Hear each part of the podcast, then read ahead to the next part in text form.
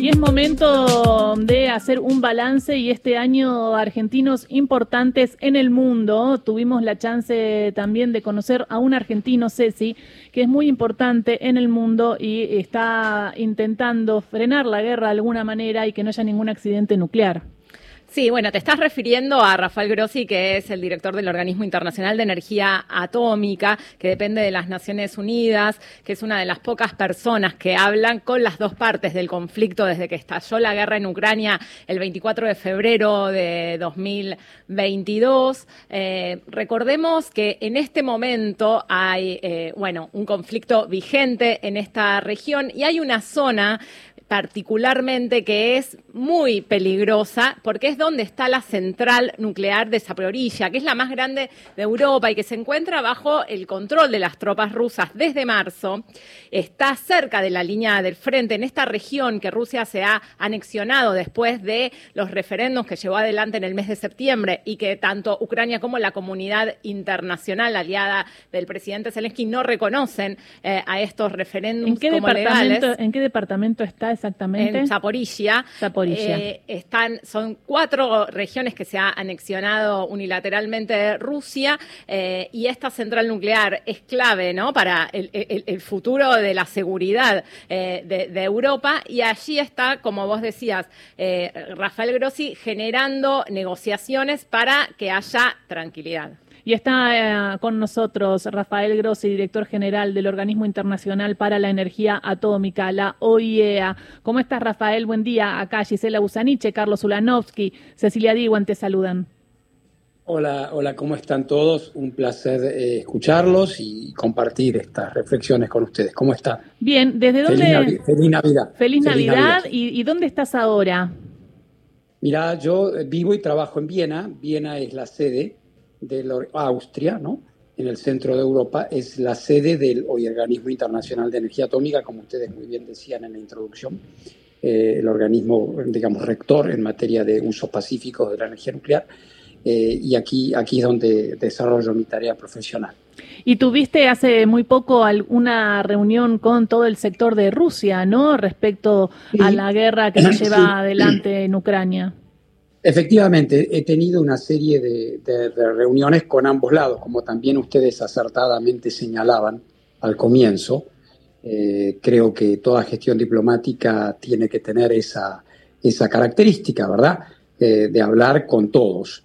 Eh, y eso es que lo que me ha llevado a hablar con el presidente Putin, con el presidente Zelensky en distintas oportunidades, varias veces, y también estar en otros lugares, en otras capitales donde me he reunido con unos y con otros. Estamos llevando adelante una tarea cuyo objetivo es establecer una especie de protección para esta central nuclear, que como ustedes decían también muy bien, es la central nuclear más grande de Europa, con seis reactores, eh, cada uno de mil megavatios de potencia, eh, y que está en una zona activa de combate, en una zona de guerra, y que ha, sido bombardeada en distintas oportunidades, no solamente en una. Eh, y bueno, allí hemos hecho una serie de avances, digamos, graduales. Yo mismo fui en, una primera instancia en el mes de septiembre, luego logré instalar ahí un grupo de expertos y veedores del OIEA y ahora estoy negociando con ambos gobiernos establecer algún tipo de medidas de restricción para que, bueno, para que no se ataque una central nuclear, que es una idea realmente terrible y loca, eh, y que haría que a toda la miseria y la tragedia que estamos viviendo con esta guerra que ya va para el año, se vería, eh, eh, digamos, aumentada de una manera exponencial si hubiese un accidente nuclear, ¿verdad? ¿Y cómo vienen esas negociaciones? ¿Piensa que están dando sus frutos, que en un 2023 va a poder estar resguardada esa zona? Es mi objetivo soy muy tenaz en ese sentido. Hay, hay, altos y bajos, eh, ¿viste? Como toda negociación. Hay momentos en los cuales estamos más cerca, otros momentos en los cuales es más difícil. Hay que decir que esta es una negociación con una mesa o con dos mesas, si quieren, porque tengo una mesa ucraniana y otra mesa rusa. son mesas complejas, porque son mesas donde no hay solamente diplomáticos.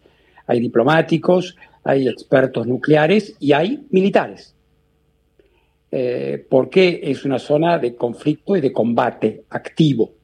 Eh, les cuento, o sea, cuando tuve que ir ahí, vos tenés que atravesar la línea del frente.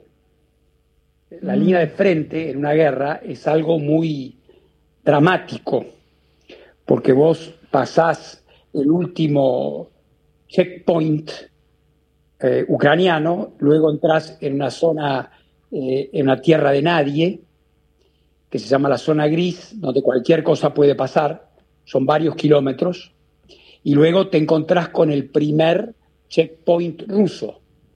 Una guerra, una guerra de verdad.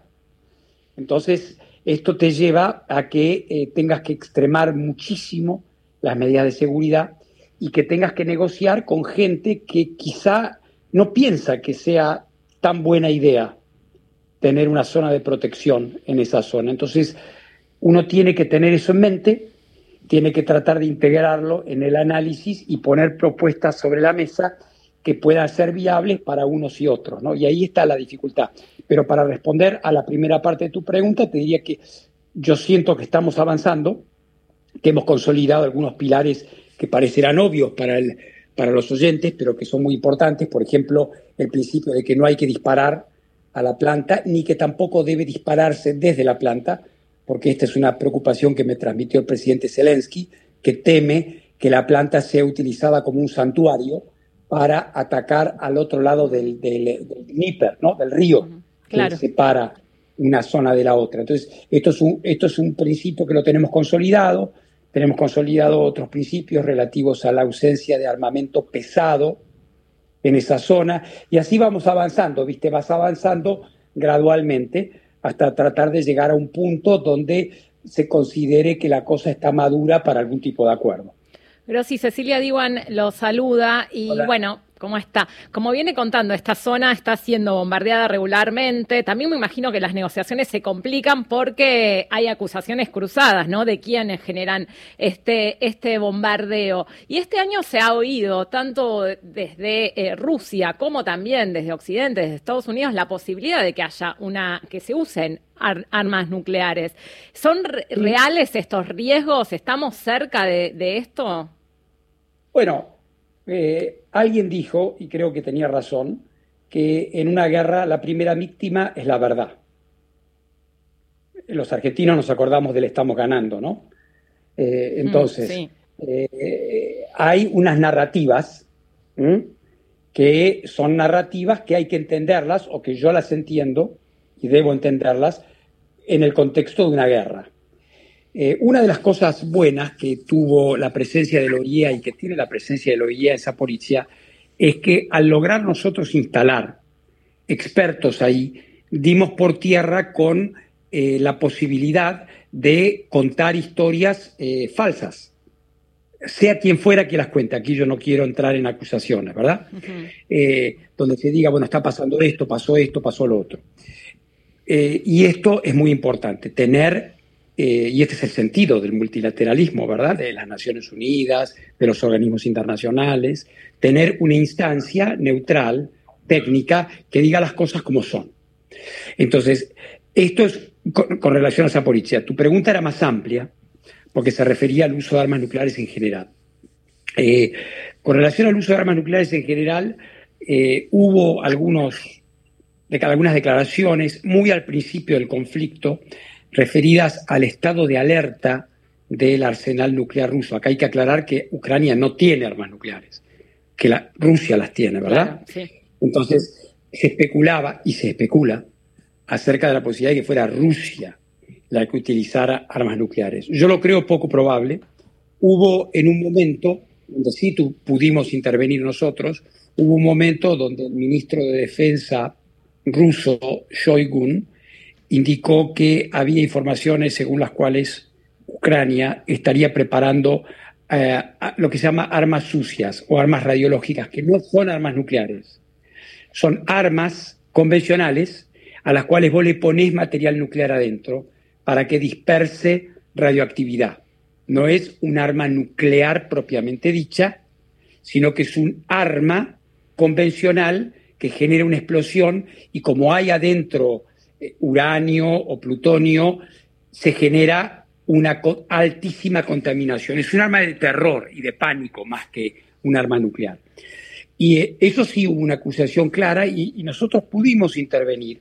Y creo que tuvimos una intervención útil porque cuando Rusia indicó que había ciertas instalaciones donde esas armas sucias, que así se llaman dirty bombs en inglés, estaban preparando, yo inmediatamente me puse en contacto con el canciller ucraniano y le dije, invítame a esos lugares, invita a mis inspectores ya mismo a esos lugares, para que nosotros podamos ir y verificar si eso es cierto o no. Y eso lo hicimos. ¿Y? Eh, y el resultado fue negativo, es decir, no había, no había, no había habido un desvío o una falta del material nuclear que nosotros teníamos inventariado como que debía estar ahí. Te pongo este ejemplo por ahí medio. Eso fue importante eh, porque era como ir, ir eh, por seguridad, ¿no? Claro, exactamente. Eh, fue como preventivo, digamos, ¿no? fue como preventivo y se logró un efecto porque eso era un escenario posible de uso, de que se derivara el uso de, armas nucleares. Entonces, eh, nosotros con las herramientas que tenemos tratamos de tener una actitud muy proactiva. Yo personalmente, por eso yo he ido, por eso yo voy a los lugares, porque creo que es importante que el funcionario público internacional esté en la primera línea, esté, se muestre, muestre la bandera celeste, de la OIEA o de las Naciones Unidas, eh, y eso tiene un efecto disuasivo, hmm. eh, creo yo. Y bueno, ese es el esfuerzo. estoy, estoy tratando de acercar el bochín, como diríamos en Argentina, y vamos a tratar de, lograrlo. Así que en, ese esfuerzo estoy. En los próximos días yo creo que voy a, voy a tener, van a ver ustedes, van a haber más reuniones en Ucrania o en Rusia. Eh, Grossi, eh, buen día desde acá. Eh, decía usted que se sentó en mesas ucranianas y en mesas rusas. ¿En cuáles de esas mesas encontró mayor intención de, entendimiento? Y, en fin, ¿dónde se sintió mejor o dónde le sirvieron mejor café? buena pregunta. Y acá te va a contestar el diplomático yo no me siento ni mejor ni peor en ninguna de esas mesas. Estoy haciendo un trabajo. Eh, y creo que el arte del diplomático, el primer arte del diplomático, es ponerse en los pies del otro. Si no, no sos un diplomático. Sos una persona que empuja un interés nacional sin saber que el otro también tiene un interés. Entonces, ¿cómo, cómo llegás a ese punto medio? ¿A dónde lo encontrás? Entonces, yo te diría que lo que sí encontré y eso es importante, porque como ustedes decían, creo que somos una de las pocas agencias internacionales que habla con los dos. Eh, encontré esa comprensión que nuestro trabajo es un trabajo profesional. Tenemos corazón, tenemos ideas, tenemos convicciones, pero no es mi papel ponerlo en esa mesa de negociación. Mi papel, ¿cuál es? Evitar un accidente nuclear. Entonces, Creo que lo que yo tengo que es, ser un interlocutor creíble para ambos, alguien que eh, ellos puedan eh, tolerar como un, y aceptar como un interlocutor para llegar a, una solución. Entonces, eh, hablo con todos y, seguiré hablando con todos. Entonces, esa es un poco la... No, trato de no esquivar tu, tu pregunta, sino de, ponerla en el contexto de lo que es mi función. No sé si se entiende. Y cuando se enteran que sos argentino, ¿te dicen algo? ¿Te nombran a Messi? ¿Algo? claro. ¿Hablan de fútbol? Constantemente. Constantemente. Vos sabés que, mira, acá hay una, acá hay una dualidad, ¿verdad? vos cuando estás al frente de un organismo internacional, eh, tu nacionalidad eh, pasa a un segundo plano. Vos estás representando a ciento, en el caso mío, a 175 países. Pero no dejas de ser quien sos, nunca. Entre paréntesis, el domingo estuve en Qatar. Así que... así es, con mi familia, una alegría inolvidable. Pero bueno, te cuento. Eh, y el hecho de ser argentinos es, de ser yo argentino, el primer latinoamericano, director general de este organismo esencial para la paz y la seguridad internacional, es una gran ayuda, porque nuestra región es una región de paz, es una región de entendimiento, más allá de los problemas y de las locuras que tenemos, ¿no? somos una región básicamente pacífica, un, crisoles de razas, crisoles de culturas, crisoles de, religiones, eh, y eh, en nuestro país tenemos muchos rusos, tenemos muchos ucranianos, tenemos, tenemos judíos, tenemos árabes, somos un país orgullosamente mestizo y de inmigración también. Sí. Entonces, tenemos esa capacidad de, eh, esa plasticidad, te diría, de, ver al otro, de ver lo que le preocupa al otro. Y por supuesto, eh, se habla de Messi eh, constantemente, se habla del tango, se habla de, todas las cosas tan del asado. del asado también. ¿Y mate? ¿Tomás mate? ¿Tomás mate en las reuniones? No, no, ya sería como un exceso. Demasiado, sería demasiado. No, pero yo le pregunté. Es verdad, entiendo. Yo le pregunté dónde le sirvieron mejor café. Mirá, eh, todavía no te lo va a contestar porque es diplomático. es difícil esa pregunta. que, no, y en eso, en ese lugar se toma por ahí más té que café. Ah. Eh, ah, pero sí se toma también se toma también café. Hay algunos amigos míos que me decían, no tomes lo que te sirvan. Pero bueno, eh, como eso forma como en las películas. Eso forma parte del folclore más para una película de James Bond o no sé quién, eh, que, de, que, de la realidad diplomática. Pero la verdad es que eh, es, digamos, es una tarea indispensable en este momento. y el OIA está, está jugando su papel. Ustedes vieron y les pasará a ustedes en su familia, porque me pasa a mí en la mía, que muchas veces la gente dice las Naciones Unidas no sirven para nada, los organismos internacionales no sirven para nada, y son en los momentos de guerra donde vos ves a los colegas del Alto Comisionado para Refugiados, del Programa Mundial de Alimentos, nosotros mismos, haciendo una tarea eh, indispensable y que también es un, es un espacio importante para reivindicar del eh, multilateralismo ¿no? y de lo que significa en la búsqueda de la paz, nada menos. ¿no?